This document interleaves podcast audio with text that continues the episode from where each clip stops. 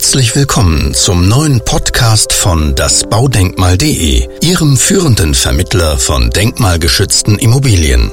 Unser heutiges Thema ist die Kernsanierung einer Denkmalimmobilie und worauf es bei der Kostenkalkulation ankommt. Mit einer Kernsanierung sind sämtliche bauliche Sanierungsmaßnahmen gemeint, die notwendig sind, um die Bausubstanz eines Gebäudes wiederherzustellen. Der Zeitraum einer Kernsanierung hängt von der Größe der Denkmalimmobilie ab. Ein Zeitraum von 15 bis 24 Monaten ist hier die Regel. Das Ziel einer fachmännisch durchgeführten Kernsanierung einer Denkmalimmobilie ist es, das Gebäude in einen Neubauzustand zu versetzen. Den Auflagen des Denkmalschutzes sind dabei Folge zu leisten, um den ursprünglichen Charakter des Gebäudes zu erhalten. In der Regel stehen hierbei die Außenfassade inklusive Fenster, das Treppenhaus und eventuell historische Wohnungseingangstüren sowie Stuckelemente unter besonderem Schutz. Die Kernsanierung eines Altbaus ist sehr anspruchsvoll und zählt zu den aufwendigsten Baumaßnahmen an einem Baukörper überhaupt.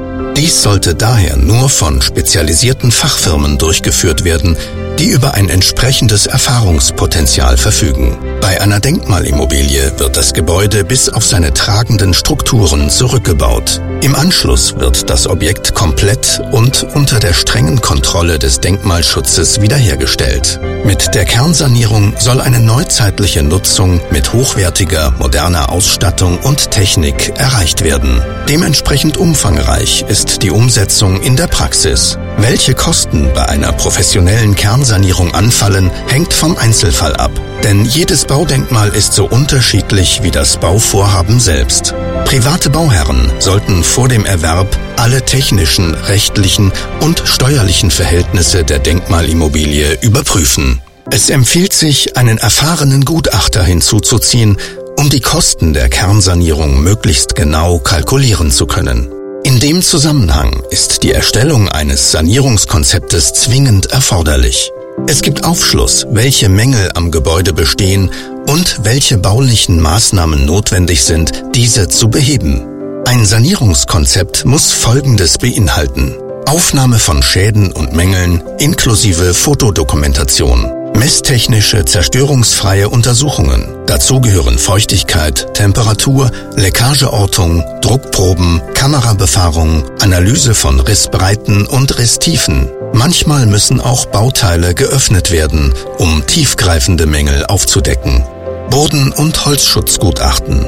Analyse und Bewertung aller Mängel und Schäden inklusive der kalkulierten Kosten für die Sanierungsmaßnahme. Stehen Konzept und der daraus abgeleitete Finanzierungsplan wird mit der Kernsanierung begonnen.